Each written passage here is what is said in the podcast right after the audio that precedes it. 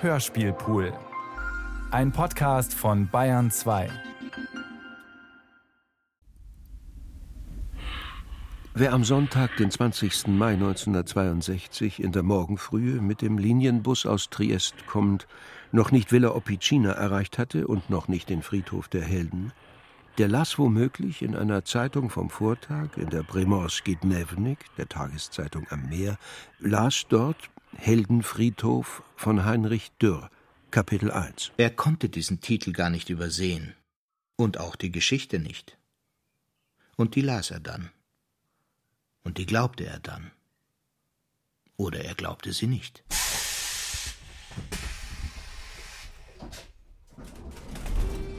Verwaltungsobersekretär Domenico Rappaport begann am 20. Mai 1962 gegen 6.00 Uhr seinen wegen anhaltenden Unwetters verschobenen Rundgang an der Südpforte des Friedhofs und erreichte den nach der FSR Jugoslawien hin abfallenden Nordzipfel der Deutschen Kriegsgräberfürsorge e.V.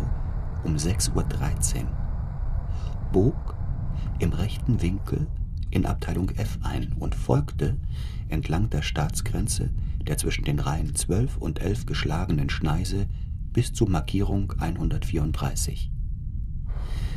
Visitierte dort, bei inzwischen einsetzender Aufhellung, die von starken Regenfällen heimgesuchten Abteilungen G bis L, entdeckte bei Grabstelle 288 Spuren von Wildwechsel, alsbald bei Nähertreten Öffnungen in Zaun und Mauerwerk, Fährten, Schwarzwildtrittsiegel und gewahrte kleine, in Schildschrift für 6.25 Uhr durch das Registerbuch des Cimitero di Eroi ausgewiesene, beiderseits des Grenzgitters sichtbare Erdaufwürfe in der Macchia zwischen Villa Opicina und Orlik, sowie, teils verwüstet, winzigen Gärten ähnliche Maisfelder, geborstene, vom Blitz getroffene Korkeichen, wobei er für diesen Zeitpunkt eine unwirkliche Färbung des Himmels in hellrosa notierte, vereinzelt Stratocumuli oder Schäfchen angesichts der um 6.26 Uhr in Reihe 12 gemachten, unter dem Eindruck des Schreckens in umso schönerer Schrift von ihm festgehaltenen, in Wasserflecken zerronnenen, mit dem Kugelschreiber später nachgezeichneten Feststellung des Auftauchens einer Anzahl von 14 Leichen. Allesamt in offenen, frisch ausgehobenen, bislang unbekannten Gruben, wie auch der Zerstörung von Grabstelle Nummer 312, Ruhestätte des am 20.05.1944 gefallenen Majors Christian Wirth. Städte flutartig ausgespült, geschändet, Grab leer wobei Rappaport anlässlich einer späteren Anhörung durch den Sostituito des Oberlandesgerichts Triest, Dottore Eduardo Santinelli, zu seiner Verstörung befragt, angibt, er habe das Datum der Ereignisse des 20. Mai 1962 auf dem Friedhof der Helden mit jenem auf dem Grabstein des Wirt vermerkten gestorben 20.05.1944 nicht ohne Schauder verglichen und womöglich einer Sinnestäuschung folgend die leere Gruft für die leibhaftige Erinnerung an die Auferstehung gehalten. Sterbliche Hülle des W fehlt, hatte er protokolliert. Wohingegen zufolge der Einlassungen des bei der Bergung der Leichen tätig gewordenen Justizassistenten Miroslav Meyer anstelle des Leichnams eine auffällig geschminkte, wohl 40 Jahre alte Frau hockend im Grab des Wirt gesessen habe wie auch die Mehrzahl der 14 sitzend gestorben sei, nur wenige liegend, eine noch geringere Anzahl in Doppelgruben. Paare allesamt, und unter diesen ein Paar sich umschlingender, halbnackt, ohne Leibwäsche, in weißen Uniform drillig, Kittel, gekleideter Männer. Heinrich Dürr hatte sich für die Nacht der angekündigten Untat des 19. Mai unter seinem bürgerlichen Namen Enrico Kosulich am frühen Abend in der Gedenkstätte Risiera di San Saba einschließen lassen, einer ehemals als reichsdeutsches Polizeigefängnis dienenden Reismühle im Osthafen. Woselbst er mit Pistole, Tramezzini, Thunfisch und Ei, sowie einer Arbeit der Psycholinguistik über das Nichtgeheure und einen den Morbus Sacker, die heilige Krankheit betreffenden Kernsatz ausgerüstet. Der verwirrte Geist des von der heiligen Krankheit Befallenen ist nach einer Legende fähig, in Vergangenheit und Zukunft zu reisen und alles in einem Punkt zu vereinen. Woselbst er sich also an eben jener Stelle im Obergeschoss des Zellentrakts F zwischen Krematorium und gesprengter Entwesungskammer einrichtete, an welcher die gemütskranke Dürr, Margarita, seine Mutter, am 8. August 1944 von der Greiferin Augusta Reis eingeliefert worden war und auf Nimmerwiedersehen verschwunden war. Dort und der Gestalt im Weichbild der steil in die Südwand des Karst sich in den frühen, fast schwarz sternlos anbrechenden Tag türmenden Stadt auf der Lauer? Hatte er den Augenblick in sich festhalten wollen des unmerklichen Übergangs, der sich aus ihrer Stille schälenden Lautlosigkeit in den unmerklichen Übergang des sich aus seiner Lautlosigkeit befreienden Abgangs, Abfalls von der Welt ab, sich nur im Nichts, noch übertönender Abwesenheit eines jeglichen Tons, jeglicher Äußerung nur über das Blattwerk noch mit der Ewigkeit kommunizierender Untäter. So, als könnten ihre wankenden Gestalten von ihrer Stille nun abgesetzt ins Innere von allem und von sich selbst gewesen sein. Als dann, 6.44 Uhr, als dann erst als das Große, als das Sterben, als es zu Ende, als es so rasch gegangen war, als das Gift, als sie aus der Nacht, als sie abhoben, sich schallend, als aus der Totenstille anschwellend, als die in den Berg kalk sich fräsenden, fressenden Chöre der schrecklichen Zuversicht, in Verfolgung immer tatenloserer Täter, grundloserer, noch sich vor ihnen auftuender Abgründe, auf und heulend hoch davon mit ihren Drehzahlen in ihre frühen Morgenstunden des 20. Mai rasend Triest aus dem Schlaf jagten. Dann, dann, als all dies, als schon nichts weiter mehr geschah, war er sich seines eigenen Schrecklichseins und seiner Sucht bewusst, des Umstandes wegen womöglich aufgebrochen, der Einzige zu sein und gewiss für einige Zeit auch noch bleiben zu müssen, der die ursächlichen Zusammenhänge von den Todesursachen und von den 14 einst erdachten Todesursachen in der Sierra di San Saba kannte und auch ihren Beschluss, in Erfüllung einer nie erloschenen eidlichen Schweigepflicht zu sterben. Verwaltungsobersekretär Domenico Rappaport las den Bericht des Verwaltungsobersekretärs Domenico Rappaport in der Zeitung. Er las im Linienbus Trieste Centrale Villa Opicina Cimitero in der am 19. Mai erschienenen Wochenendausgabe des im Feuilleton des slowenischsprachigen Triestiner Tageblatts Primoski Dnevnik abgedruckten, vom mit dem Autor befreundeten Chefredakteur Bubnitsch selbst redaktionell betreuten Fortsetzungsromans Heldenfriedhof von Heinrich Dürr Kapitel 1 Meine Entscheidung, der Veröffentlichung dieses Manuskripts zuzustimmen, war insofern in den Augen meiner Kollegen umso verwegener, als der Roman in die Leidensgeschichte Triests eingriff und deren nie erreichtem Ende zuvorzukommen suchte durch die anscheinende Erfindung eines Verbrechens, dessen Aufklärung heillos, unauflöslich mit Kränkungen verbunden, die Öffentlichkeit in Aufruhr versetzen würde.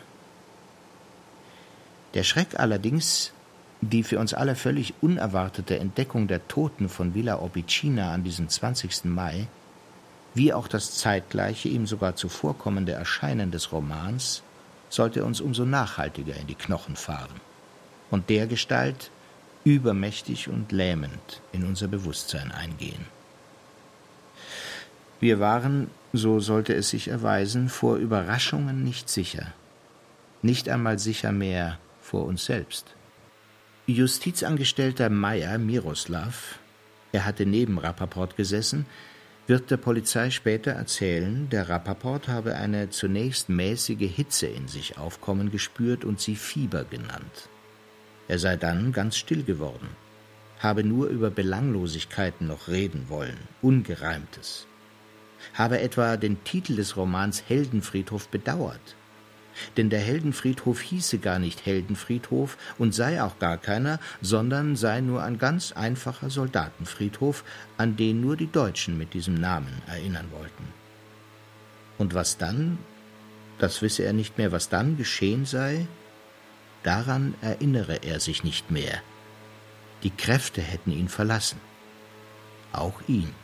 Milan Katschin-Wohins, der bei der Ankunft des Linienbusses wie zufällig unter den Pressefotografen stand und beobachten konnte, wie Domenico Rappaport sich mit Blitzlichtern boxte und seinen Weg freimachte, glaubt, so sagt er in seiner Arbeit Heldenfriedhof, die Entstehungsgeschichte, Ljubljana 1994, es sei dies zurückzuführen auf die außerordentliche, von Rappaport erlebte Gewalt jener unerwarteten Wiederbegegnung mit seiner Person als Romanfigur, die er nicht verkraften konnte, und umso mehr das Zusammentreffen von beiden, ihm selbst und seiner Romanfigur, mit den wirklichen Toten.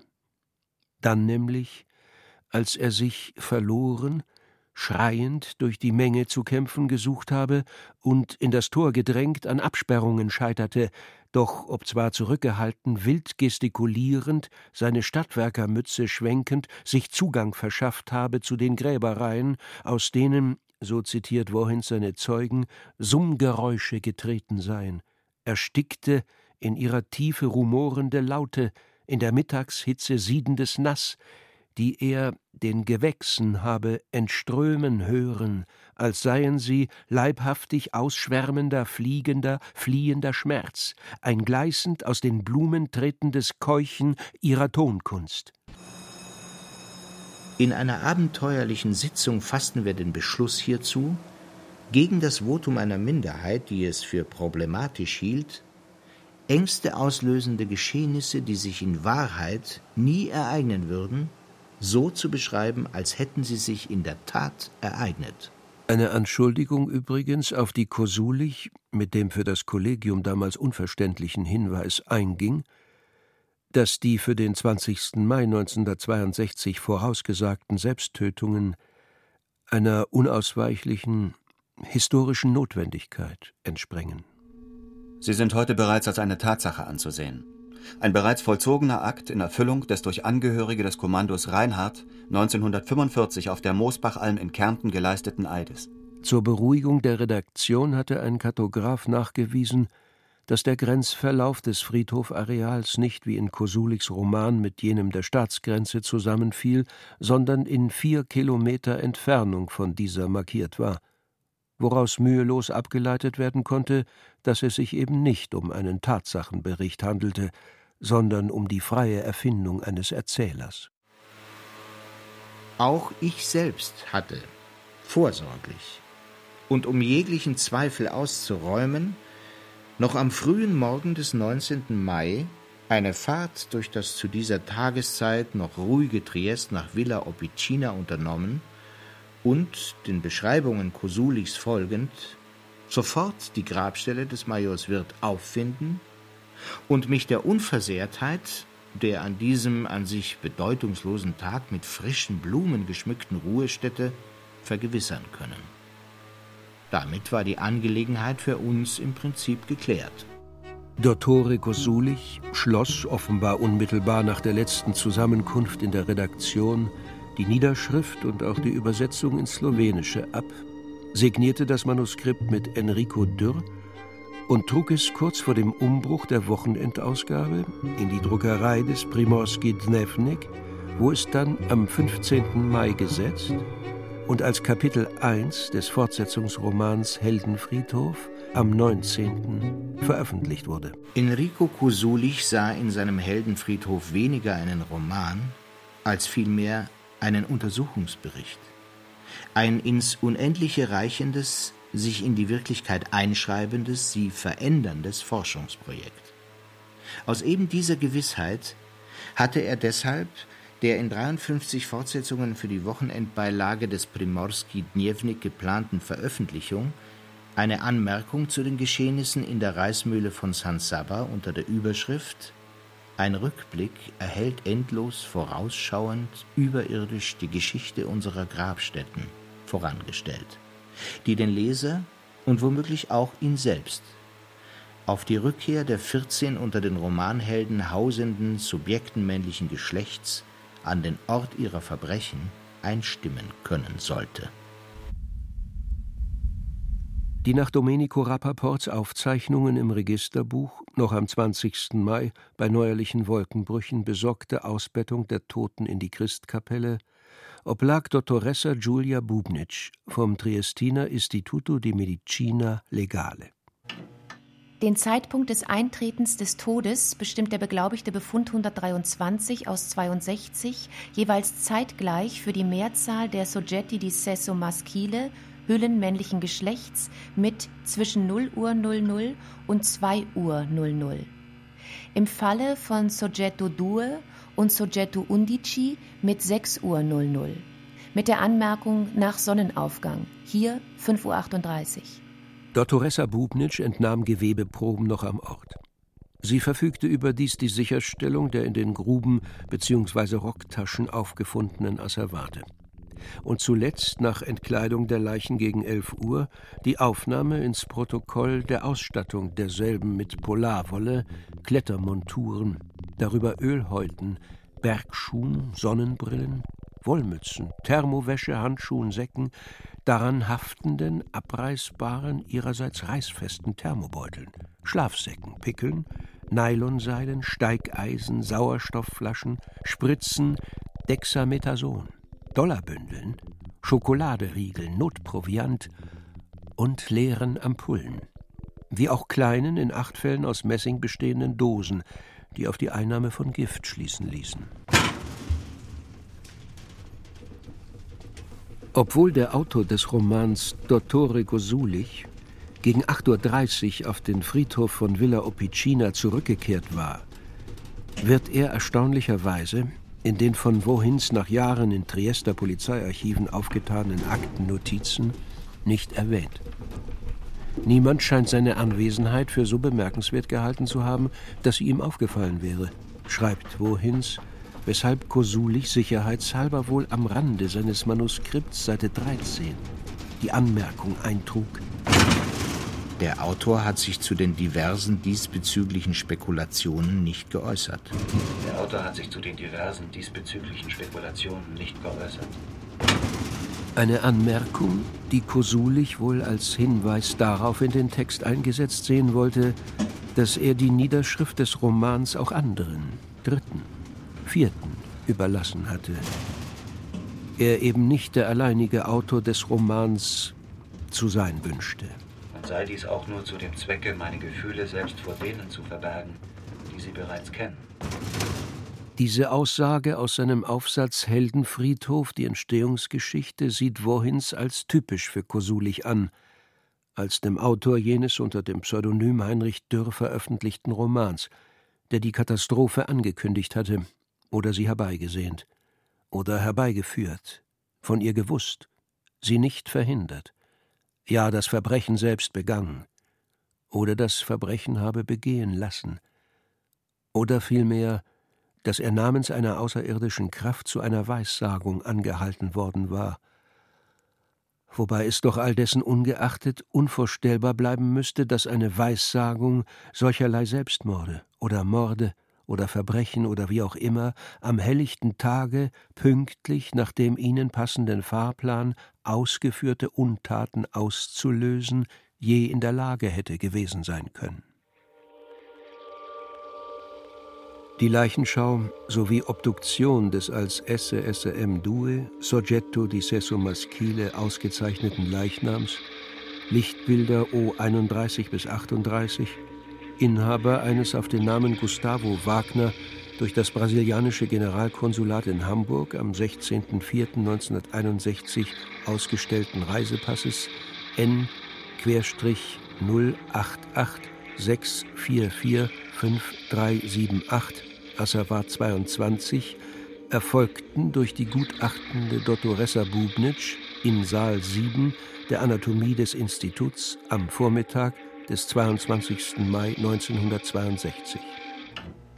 Der Tote war unversehrt geborgen worden, leicht vornübergeneigt, mit Hut, in einen Trenchcoat der Mageloden freigehüllt. Er hatte in den Rocktaschen Glaskugeln mit sich geführt, honigfarbene, geschliffene Murmeln. Polnisches Kleingeld, wie auch in einem Brustbeutel Schweizer Banknoten. Autoschlüssel, Zigaretten der Marke Rothändle und Schriftsachen, Flugpostpapier. Laut Reisedokument maß er ursprünglich 1,73 Meter, laut Gutachten gegenwärtig 1,77 Meter. Sein Anwachsen um 4 Zentimeter ist nicht erklärlich. Das zu Lebzeiten mit dunkelbraun angegebene Augenpaar hat sich in eisblau verfärbt. Der Wagner lag nicht, er stand. Der verkrustete Schaum vor der Mundspalte, wenn auch nicht deren Verkrustung selbst, habe sich im Verlaufe der Autopsie auf die vom Wagner offenbar gleichzeitig mit Schlafmitteln absorbierten Kaliumcyanide zurückführen lassen. Obschon Barbiturate, selbst in größeren Mengen eingenommen, von Blausäurederivaten überholt worden und insofern sinnlos gewesen wären. Der Schorf hingegen, eventuellen Schnitt- oder Bisswunden nur bei Verletzung weicher Verdickungen, Lippen, Mundwinkel zuweisbar, ließe auf keinerlei Gewalteinwirkung schließen und sich deshalb auch nicht erklären. Der untersetzten, durch Blutgruppentätowierung unterhalb der linken Achselhöhle gekennzeichneten dunkelblonden Leiche männlichen Geschlechts sei noch nach der im Schauhaus von Villa Opicina vorgenommenen zweiten Obduktion ein Bart zugewachsen. Rote, auf Wangen und Kinn wie unter Wärmeeinwirkung wuchernde, Feuerkäfern ähnliche Stoppeln, die bereits am Tage ihrer Freigabe Backen und Kinn bedeckt hätten und die Annahme bestätigten, dass das Kopfhaar des Wagner gefärbt war. Es könne insofern, so Dottoressa Bubnitsch, aus vorliegenden Erscheinungsmerkmalen geschlossen werden, dass die Person des SSM Due mit dem auf dem Passfoto des brasilianischen Reisedokuments N-088 644 5378 abgebildeten Individuum nicht identisch ist.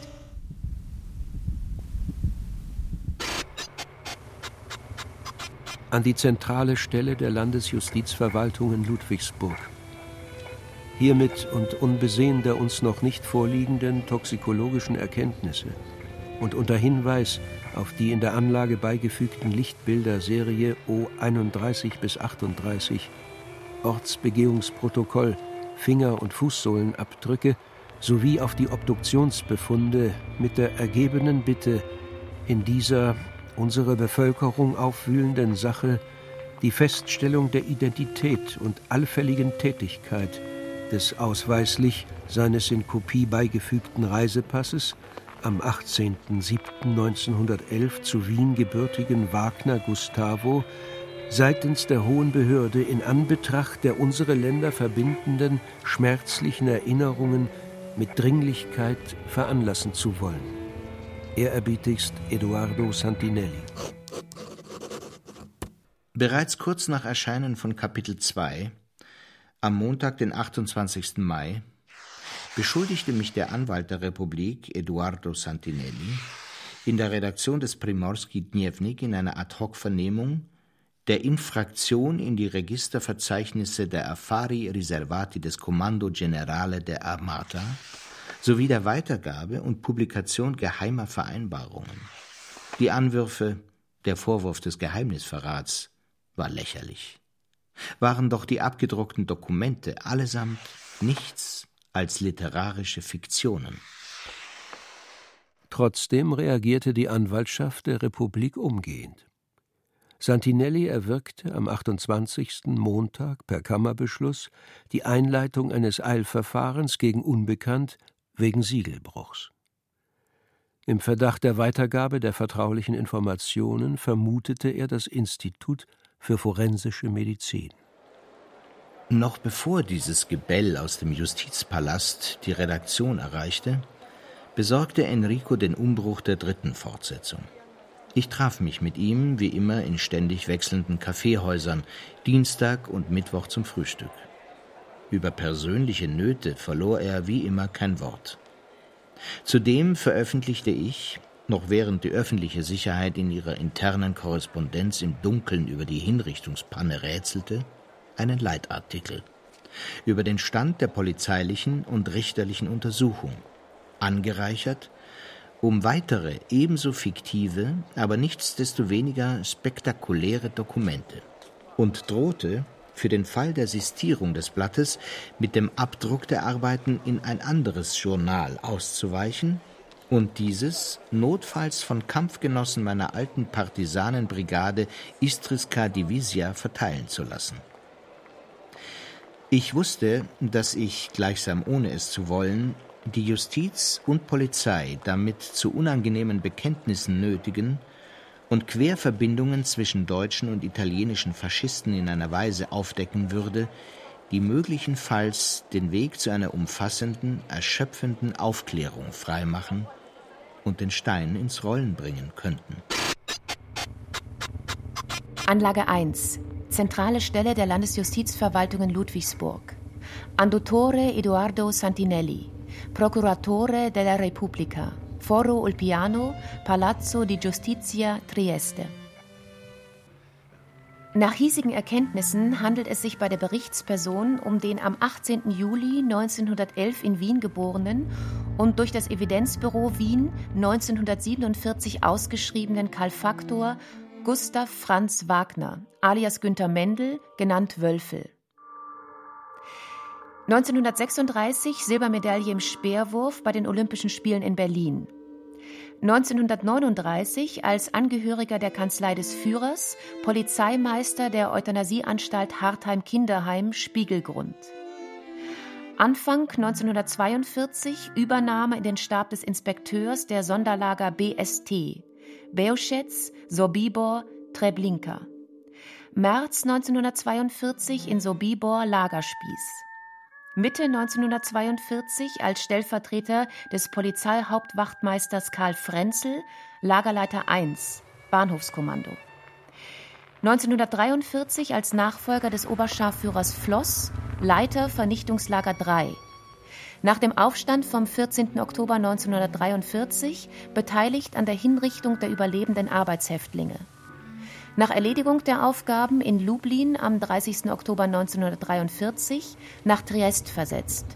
Dort als Spieß des Kommandos R1, Einsatz Reinhard I, Mittäter bei der Tötung von Geisteskranken sowie Angehörigen des italienischen Zolls und des 16. Bataillons der Alpini im Lager Risiera di San Saba.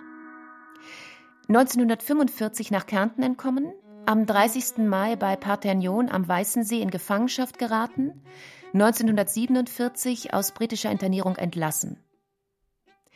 Hinsichtlich des Wagner ermittelt der Generalstaatsanwalt des Landes Hessen unter dem Aktenzeichen GSTA JS 1 aus 59. Deckungsgleichheit mit dem auf den Lichtbildern O 31 bis 38 um ca. 20 Jahre älteren, rothaarigen, oberhalb des rechten Backenknochens durch eine etwa 6 cm lange Narbe ausgewiesenen SESM-Due kann nach photometrischen Untersuchungen durch das hiesige Landeskriminalamt allerdings allein aufgrund der Tatortbilder ausgeschlossen werden. Der auf den Namen Wagner Gustavo lautende, am 16. April 1961 durch das Generalkonsulat in Hamburg ausgestellte Pass ist nach Auskunft der brasilianischen Botschaft in Bonn an das Auswärtige Amt ein Doppel des von W. als verloren gemeldeten ursprünglich an seinem Wohnsitz Sao Paulo beantragten Reisedokuments.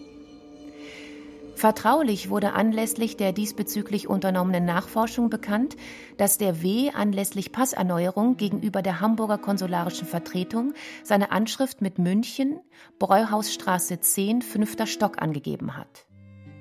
Laut Auskunft des Bayerischen Landesamtes für Verfassungsschutz befindet sich an der oben genannten Adresse ein Büro der Arbeitsgemeinschaft Glasverarbeitende Industrie e.V.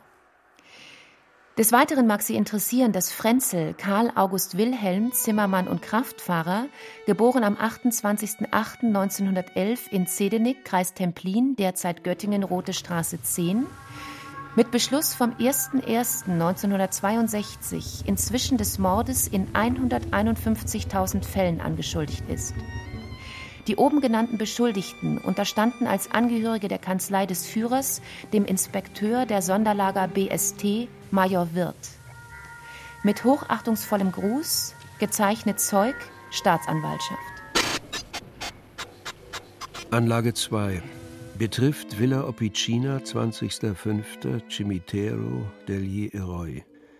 Aus Bevölkerungskreisen wird dem Amt für öffentliche Sicherheit zugetragen, dass die Straftäter des 20.05. in der oben angeführten Angelegenheit im Umfeld des deutschen Diplomaten Geng Konrad zu suchen wären.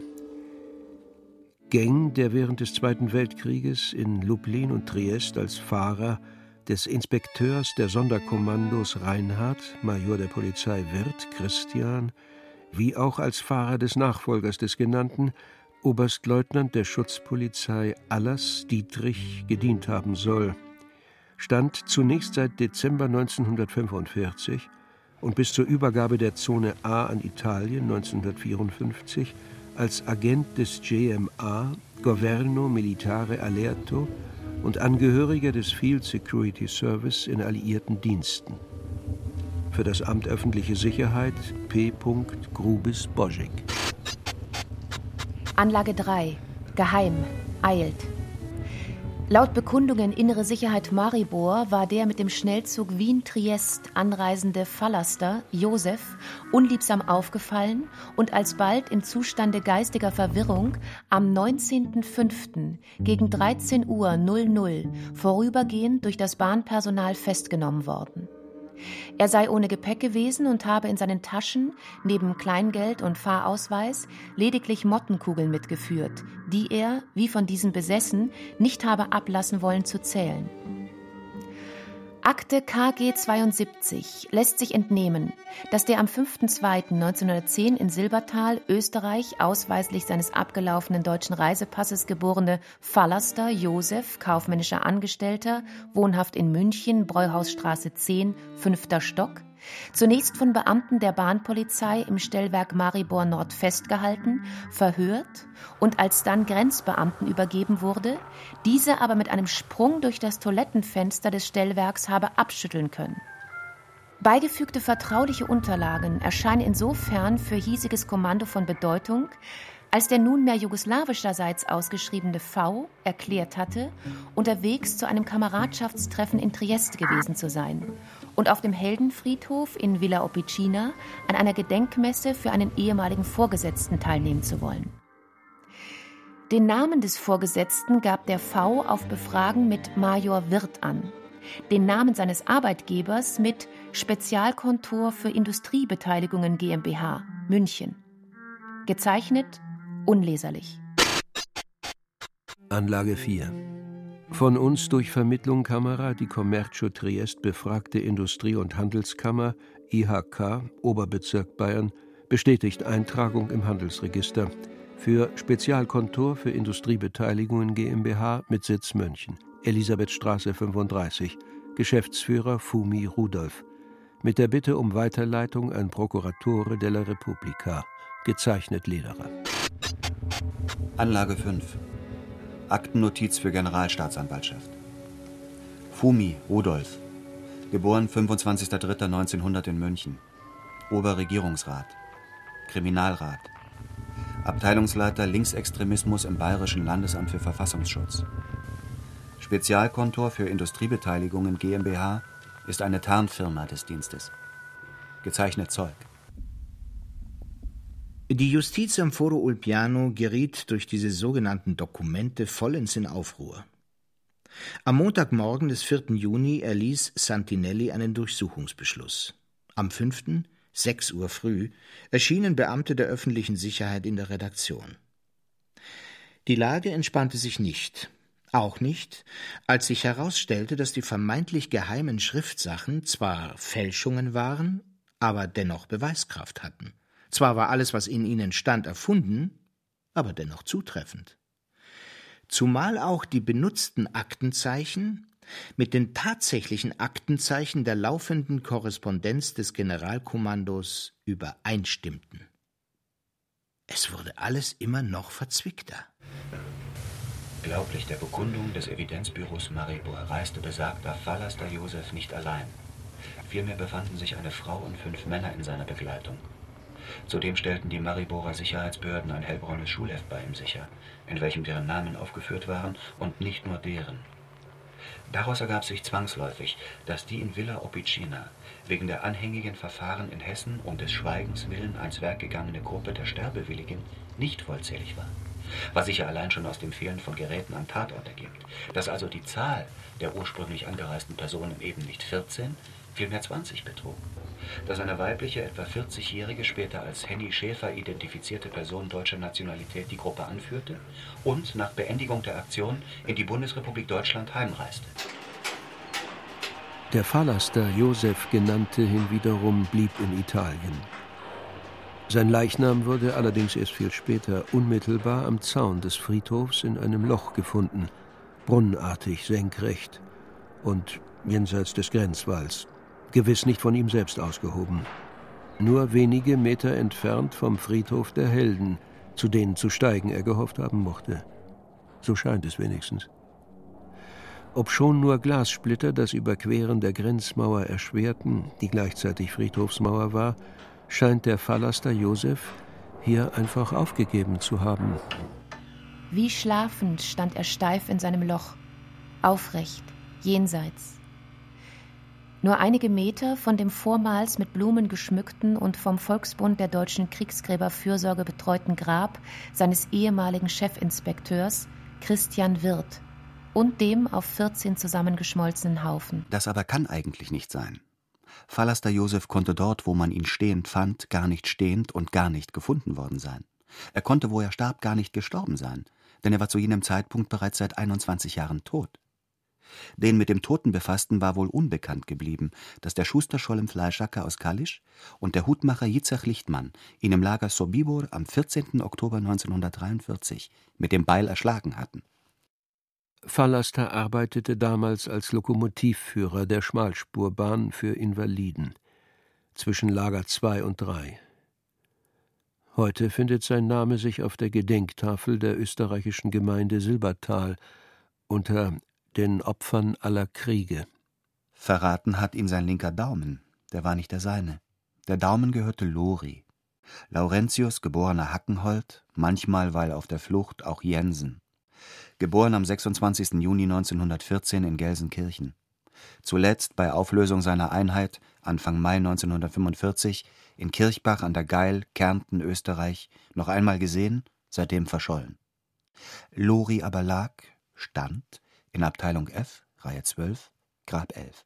Er lag, stand um 6.22 Uhr, Sonntag, 20. Mai 1962, 17 Meter nördlich der Grabstelle 312 seines Vorgesetzten Christian Wirth, der in derselben Nacht seine Ruhestätte mit unbekanntem Ziel verlassen hatte.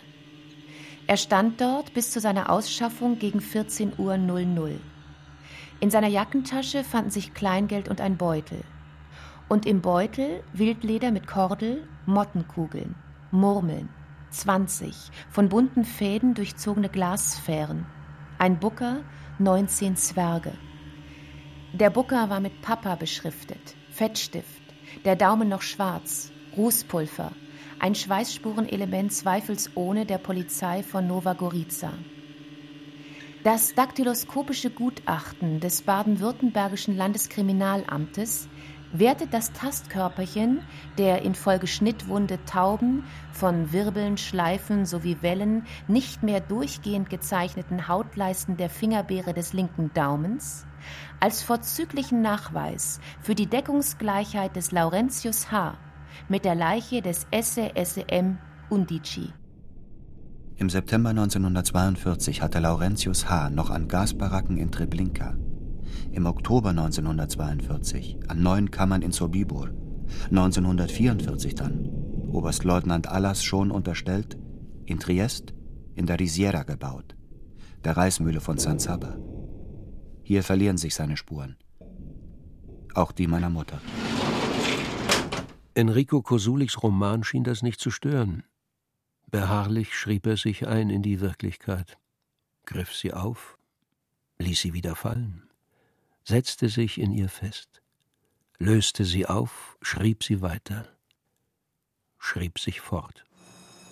Vom Sturm, den das Erscheinen seines Romans ausgelöst hatte, von der jähen Wiederkehr der Erinnerung an die Erinnerung, an San Saba, an die Bande von der Reismühle, die falschen Toten und die richtigen, die richtigen 14, erfuhr Enrico, schreibend nach wie vor, vorerst nichts. Bis der Anwalt der Republik Santinelli eine Voruntersuchung in die Wege leitete, welcher augenblicklich in dieser allerdringlichsten Sache noch am 9. Juni in einem handschriftlich auf der Rückseite einer Visitenkarte verfassten Billet an den hochwohlgeborenen Herrn Chefredakteur Albino Bubnitsch mit der ergebenen Bitte um die Genehmigung nachsuchte, die Unterlagen einsehen und die ladefähigen Anschriften des Herrn Dürr in Erfahrung bringen zu dürfen. Ich sprach mit Dottore Kosulich. Wir verabredeten, seinen Namen nicht preiszugeben und auch die Beantwortung der Anfragen erst einmal aufzuschieben. Wobei sie sich darüber im Klaren waren, dass die Veröffentlichung im Palast für nicht unerheblichen Unmut gesorgt hatte und auch in der römischen Ministerialbürokratie zum Anlass für Spekulationen genommen wurde, denen zufolge der Kassationshof beim obersten Gericht das Ermittlungsverfahren Risiera di San Saba wegen der dort begangenen Morde der hiesigen Justiz zu entziehen trachtete und mit dessen Durchführung ein Gericht in Florenz zu beauftragen drohte. Als ich Santinelli dann zum Mittagessen in Bristol traf, bestätigte er mir unseren Verdacht. Er erbat von unserer Redaktion dessenthalben umso dringlicher Hilfe, insbesondere in den Verfahren Hackenhold, Geng und andere. Ich sagte sie ihm zu. Wir beschlossen den regelmäßigen Austausch aller die Justiz und unsere Öffentlichkeit interessierenden Erkenntnisse, soweit sich diese auf den Komplex Risiera di San Saba bezögen woraufhin ich in der Folge Santinelli dann auch zahlreiche Informationen überließ, die teils aus unserem Archiv stammten, teils aus der Korrespondenz des Kosulich mit Generalstaatsanwalt Dr. Bauer und mit dem Internationalen Auschwitz-Komitee in Wien. Santinelli zeigte sich bei dieser Gelegenheit über seine eigene Unkenntnis in Sachen Risiera bestürzt. Abschließend äußerte er erneut sein Bedauern, den gegenwärtigen Aufenthaltsort des Autors nicht in Erfahrung bringen zu können. Ich sagte zu, ihn zu benachrichtigen, sobald wir mehr wüssten, und ließ durchblicken, dass unser Korrespondent derzeit als Arzt der UNICEF in Afrika tätig und dort auf Reisen sei. Die Bilder, die Enrico inkognito namens des Herrn Dürr am 13. Juni Santinelli von einem Freund übergeben ließ, waren Verlagseigentum, Illustrationen zu seinem Roman gewesen, Anhänge. Auch diese, eine mit rote Karte betitelte Foto- und Zettelsammlung der 14 Selbstmörder vom Lavantaler Höhenweg und ihres Chefs, der im Mai 1945 am Speikkogel in der Großglocknergruppe aufgetauchten Zentralfigur Papa, der mysteriösen Figur Allas, die er unter den Kontaktabzügen der Sûreté Militaire auf einer Osttiroler Almwiese im Mai 1945 neben Laurentius Hackenhold Pfeife rauchend, inmitten der Leichen von vergifteten Kommandomitgliedern zu erkennen geglaubt hatte, den Chef der Subjekte männlichen Geschlechts, Alas, von französischen Gendarmen umringt, Alas, gesichtslos, Alas, dessen Achselstücke seine Silhouette als Oberstleutnant und womöglich Regimentskommandeur auswiesen vor dem Hintergrund riesiger, bei Südwind sich in Schaumkronen verwandelnder,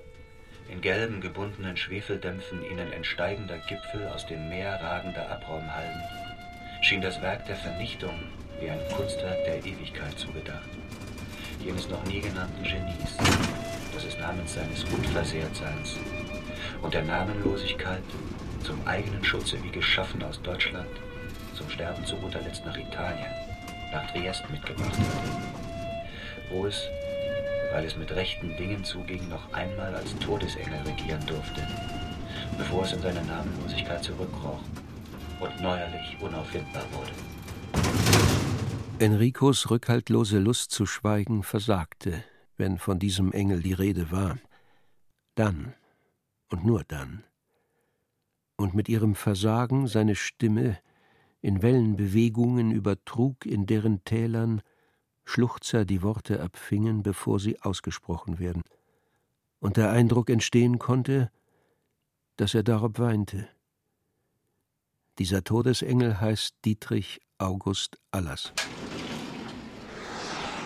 Enrico hätte es sich in seinen einsamsten afrikanischen Träumen nicht träumen lassen, dass mit den 14 Toten von Opicina nun der Kopf aus dem Schatten treten würde, der Leib des Urhebers, der Urheber der Vernichtung.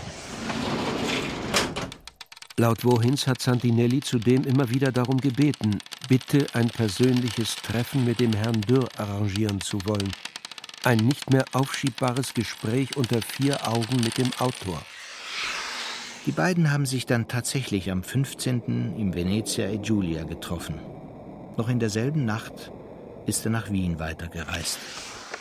Notiert Bubnitsch, ohne auch nur andeutungsweise zu erwähnen, dass er selbst unmittelbar nach dem Fortgang des Freundes aus Triest die Veröffentlichung der Romanfortsetzungen angeblich infolge richterlicher Verfügungen, aber ohne jegliche Ankündigung, über Nacht hatte abbrechen lassen müssen.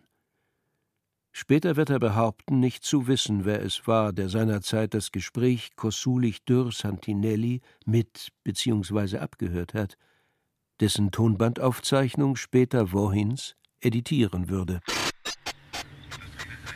Die Aufnahme beginnt mitten im Satz mit Industriebeteiligung und endet ebenso unversehens mit einem Schiffshorn. Wir sind im Hafen von Triest, sagt eine Stimme.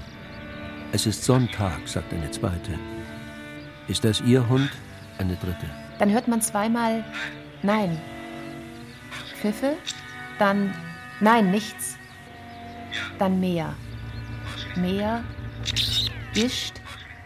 Ausschließlich. Möwen. Ja. Autohupen. Dann die dritte Stimme. Ausschließlich mit Tötungen befasst. Dann auch Kosulich, ausschließlich, sagen. Dann hört man wieder die erste, Santinelli. Dann wieder die dritte, Kosulich, aber nicht was. Die zweite, Sie müssen das so verstehen.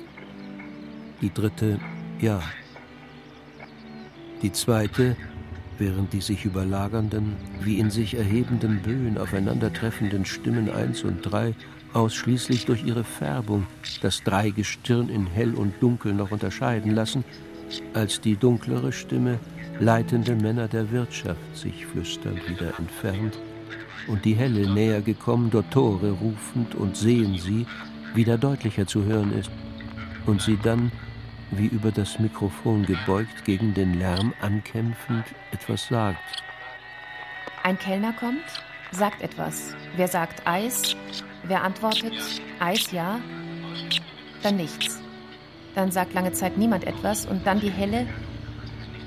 Plötzlich ist in unserem Falle hier, meine ich, ist der eine ist Unternehmer, der andere Produktionsbeauftragter, der dritte Arbeitsdirektor, so ist das. Während die Dunkle eine Weiße bestellt. Alle drei sind sich da eins. Schreie, ausschließlich, Möwen, Kinder. Alles, sagt die Dunkle. Alles Unternehmer. Höfle, Produktionsbeauftragter. Fumhi, Arbeitsdirektor. Industriebeteiligungen, so müssen wir uns das vorstellen ausschließlich mit Tötungen befasst, mit nichts anderem. Ausschließlich mit. Wie soll ich das verstehen?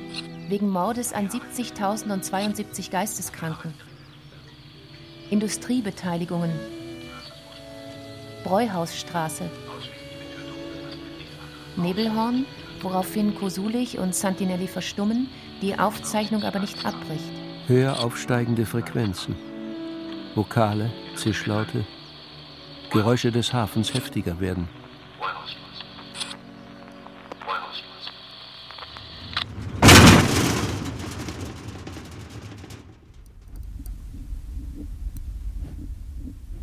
Die Geschwister der Ursachen.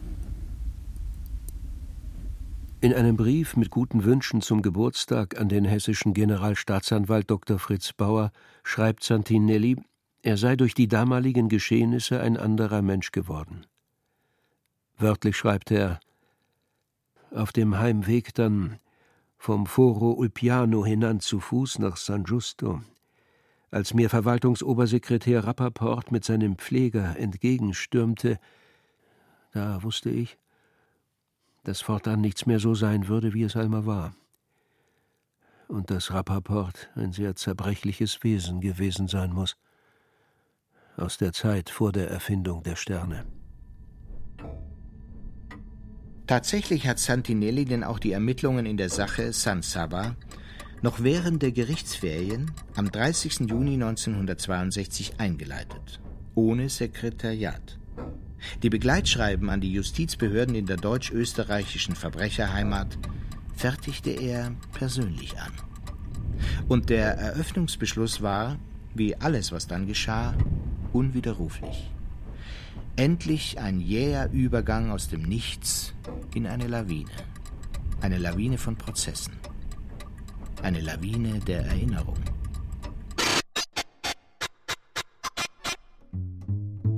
Die Zeit, die Triestiner Tage, die Enrico zum Schreiben benutzt, enden, als er überstürzt, wohl von dem Aufruhr überrascht, den die Veröffentlichung seines Romans auslöst, im August 1962 Triest verlässt und sich in Genua einschiffend über Alexandrien und das Horn nach Loresso Markisch zurückkehrt, in die Urwaldklinik.